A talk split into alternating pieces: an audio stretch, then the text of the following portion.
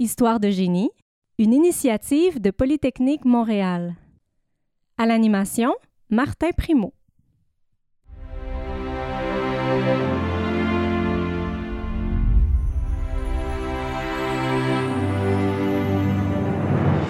Le 20 novembre 1873, le Québec se dotait d'une première école francophone pour appuyer sa révolution industrielle. Une école qui deviendra Polytechnique Montréal. Ces diplômés ont sculpté le Québec au fil des années, en l'accompagnant dans chacune de ses transformations. On vous présente son histoire dans cette série en quatre épisodes.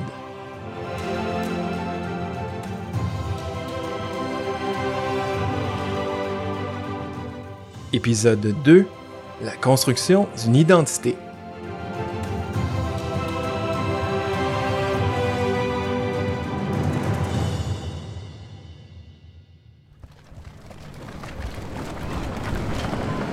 Notre histoire débute là où la précédente s'est terminée, en pleine rue Saint-Denis, dans le quartier latin de Montréal.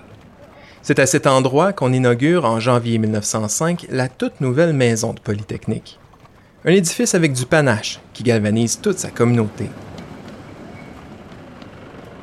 À cette époque, les tramways électriques et les chevaux sont encore rois et maîtres dans les rues de la ville. On compte à peine une centaine de voitures à essence. Sur la rue Sainte-Catherine, Ernest Wimet ouvrira bientôt la première salle de cinéma au pays, le Wimetoscope. Étienne Desmarteaux, lui, revient de la troisième édition des Jeux olympiques avec une médaille d'or au cou, la première pour un Québécois. Pendant ce temps, le gouvernement du Québec poursuit son grand virage en éducation.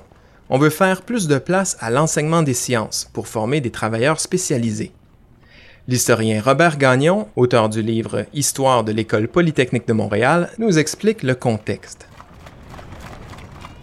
En 1905, c'est toujours le Parti libéral du Québec qui est au pouvoir, mais il y a un nouveau chef qui est Lomer Gouin, qui lui s'intéresse énormément à l'éducation. Va fonder plein de nouvelles écoles, écoles techniques. Il va donner des subventions à l'École polytechnique de Montréal qui vont permettre à l'École polytechnique de créer une école d'architecture donc l'école polytechnique de 1907 à 1923 va non seulement former des ingénieurs, mais des architectes. Cette section-là va être, en 1923, lorsqu'on crée l'école des beaux-arts, va être déménagée à l'école des beaux-arts de Montréal.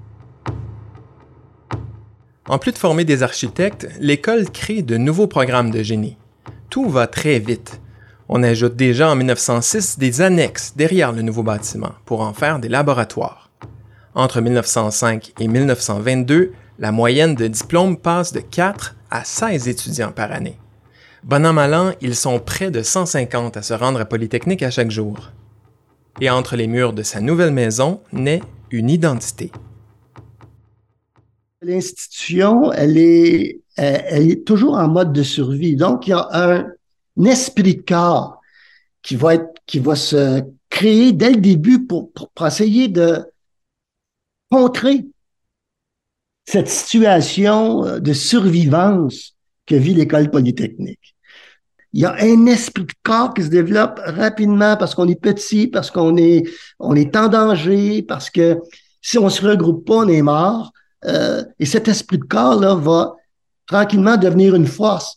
Au moment où l'école polytechnique va avoir des conditions qui vont permettre un développement, ben là, ça va jouer en sa faveur. On a on se réunit, les diplômés se réunissent, s'encouragent, ils deviennent, ils prennent en charge des postes importants, ils engagent les diplômés parce que l'esprit de corps est là. L'esprit de corps qui réunit les étudiants et les diplômés de Polytechnique prend plusieurs formes dans la vie de tous les jours. On se regroupe par exemple autour des équipes sportives de l'école, notamment celle de hockey, véritable fierté pour tout le monde. Lorsque les ligues universitaires de hockey se fondent dans les années 20, l'école remporte d'ailleurs plusieurs championnats.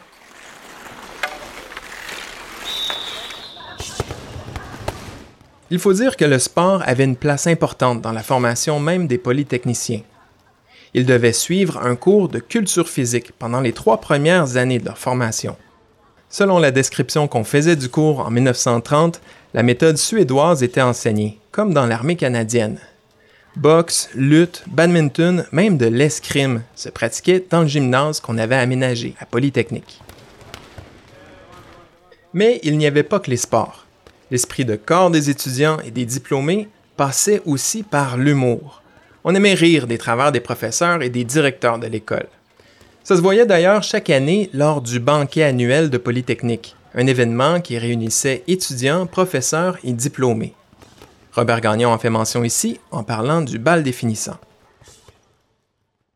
D'abord, le bal définissant, quand vous regardez mon livre, il y a une tradition qui est le menu. Le bal définissant, c'est organisé par l'institution. Quand c'est un bal, il y avait un grand souper, tout le monde allait là. On était au début du 20e siècle.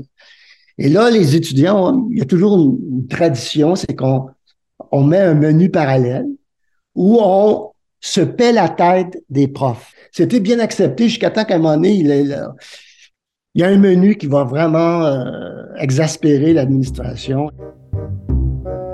L'historien Robert Gagnon présente ce menu de façon intégrale dans son ouvrage. On y taquine les figures d'autorité de Polytechnique en soulignant par exemple le ton hautain de l'un ou en se moquant des origines européennes d'un autre. On y insère aussi de fausses citations. Bref, avec des yeux d'aujourd'hui, difficile de comprendre pourquoi on s'était choqué à ce moment. Mais comme Polytechnique était dirigé à l'époque par des personnes formées entre autres dans des écoles militaires, on peut se douter qu'on en laissait moins passer.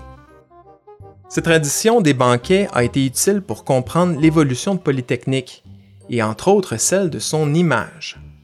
Juliana Udrea, responsable du bureau des archives de Polytechnique Montréal, a pu retracer les origines de son emblème historique.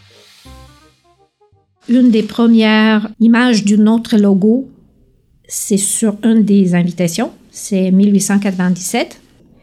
Et on a une photo euh, du drapeau de Polytechnique de 1897. C'était sur la mosaïque sur laquelle on voit déjà le drapeau avec le logo de Polytechnique.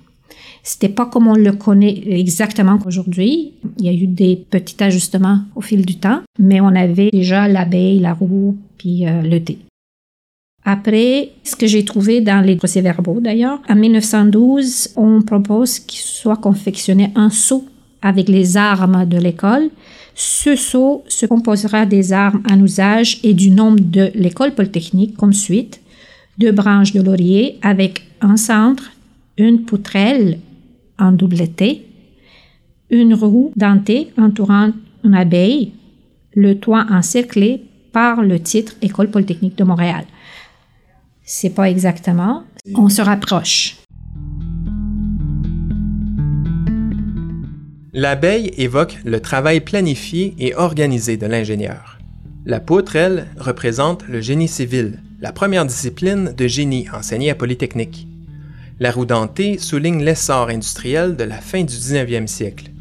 Les couronnes de laurier, elles, symbolisent l'excellence. Mais l'emblème reste incomplet. Comme le font d'autres universités, Polytechnique ajoute en 1939 une devise en latin. Ut tensio sic vis, c'est la loi de Hooke, celle qui permet d'expliquer comment un ressort se déforme de façon proportionnelle à la force qu'on lui applique. Utilisée comme devise, on comprend qu'elle veut dire que le résultat est proportionnel à l'effort qu'on met au travail. Les étudiants aiment beaucoup ce logo. Euh, on utilisait soit juste l'abeille avec euh, les lauriers, euh, soit on avait le cercle avec le titre de l'école et tout, soit on mettait on mettait euh, juste le thé avec l'abeille. C'est mhm. euh, différents styles. Euh, Pendant que Polytechnique se forge une identité et une image, ses dirigeants travaillent à solidifier les fondations de leur école. Leur souci, c'est la qualité de l'enseignement. Robert Gagnon nous raconte tout le chemin parcouru pour recruter des professeurs de talent. Euh, le premier directeur, ça va être Émile Ballette. Il est engagé avant, mais il devient directeur en 1880, 1880, disons. Ballette, lui, a fait ses études au Collège militaire de Saint-Cyr. Donc, il n'a pas, pas, été à l'université. Tous les autres sont quasiment sont des autodidactes. À un moment donné, il y a, un bonhomme qui s'appelle Obalski, qui est un ingénieur minier. On va l'engager comme chargé de cours. À part deux ou trois personnes, c'est des autodidactes. L'enseignement, là, l'électricité, c'est fait par un médecin qui, lui, a un passe-temps, c'est le développement de l'électricité. Avec l'argent qui arrive à partir de 1900-1905, on va commencer à engager des professeurs qui viennent de France, qui ont été formés sans faire des, doctorats, mais qui, sont, qui sont sortis un de l'école euh, euh, des ponts et chaussées, un autre de l'école des mines, etc. Euh, donc, il y, a cette, il y a les deux voies. Engager des gens de l'étranger, francophones, ou envoyer nos, nos, nos étudiants. On va en envoyer beaucoup à partir des années 20 au MIT. D'abord parce que ça coûte moins cher. On n'a pas à traverser, n'oubliez pas, il n'y a pas d'avion. Là. On n'a pas à traverser l'Atlantique pour aller, aller faire étudier en France. Donc, ces gens-là, Boston, c'est assez proche. C'est comme ça un peu là, que tranquillement, on va avoir des profs qui vont avoir plus qu'un baccalauréat. Polytechnique avait donc trouvé une façon de recruter ou de former des professeurs à l'étranger. Mais le problème restait entier. Il faudrait tôt ou tard que l'école embauche ses propres chercheurs, des personnes capables de former des étudiants à la maîtrise et au doctorat. L'école polytechnique était dans un cercle vicieux. Il fallait engager des chercheurs. Elle ne pouvait pas parce que le chercheur arrivait et disait, un, il n'y avait, avait, pas les salaires pour pouvoir engager quelqu'un qui, a une réputation de chercheur et qui est chercheur. Puis, il ne pouvait pas donner les infrastructures pour qu'ils produisent la recherche. Il n'y avait pas de laboratoire de recherche. Et donc, elle ne peut pas briser le cercle vicieux. Ce qui a permis de briser le cercle vicieux, c'est la guerre. La guerre va mettre des milliers de chercheurs européens en danger. Et que donc, là, l'argent compte plus ou moins. Parce que là, il se dit sauver sa peau. La plupart vont aller aux États-Unis. Parce que les institutions sont là, l'argent est là. Mais il y en a quelques-uns, parce qu'ils parlent français, parce qu'ils sont catholiques, vont trouver une place ici. Le premier d'entre tous est un spécialiste des alliages et de la métallurgie. Son nom, Georges Velter. Lui, c'était un, luxembourgeois, mais qui, enseignait à l'école polytechnique de Varsovie en Pologne. Et lui se sauve, puis là, va essayer de, trouver une place où travailler, puis finalement, il va atterrir à l'école polytechnique en avril 1941. On fait on déroule le tapis rouge parce qu'on prend un laboratoire, puis on, on l'érige en département. Fait non seulement il est directeur de laboratoire, mais il est directeur de département. Beaucoup moins de cours à donner, etc. C'est le premier, là. Vraiment grand chercheur. Il y, a, 50 ans, quand il arrive à Polytechnique, il y a une soixantaine d'articles dans des revues internationales. Il a formé des, des ingénieurs spécialisés en métallographie puis en métallurgie. Et quand il arrive ici, il va commencer à former les premiers docteurs. Puis ensuite, ben là, le cercle est, est brisé. C'est-à-dire que là, vous formez vous-même ceux, ceux qui vont devenir les nouveaux profs. Et un de ceux-là, du Dubuc, va devenir son dauphin en 1964 quand il prend sa retraite.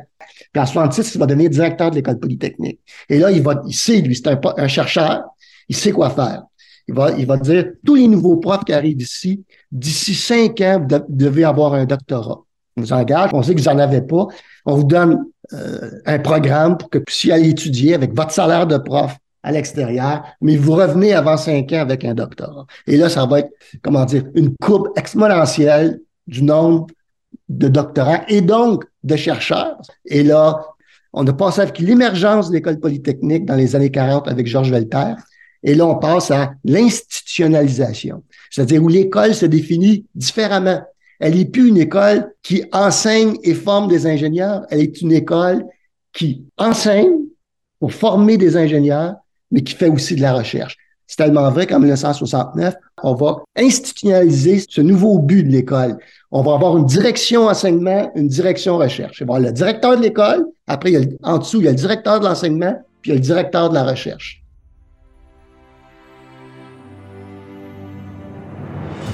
Voilà, c'était le deuxième épisode de cette série spéciale portant sur l'histoire de Polytechnique Montréal. Dans le prochain épisode, on parlera de l'arrivée des femmes à Polytechnique et de la contribution des diplômés de l'école à la transformation du Québec durant la Révolution tranquille.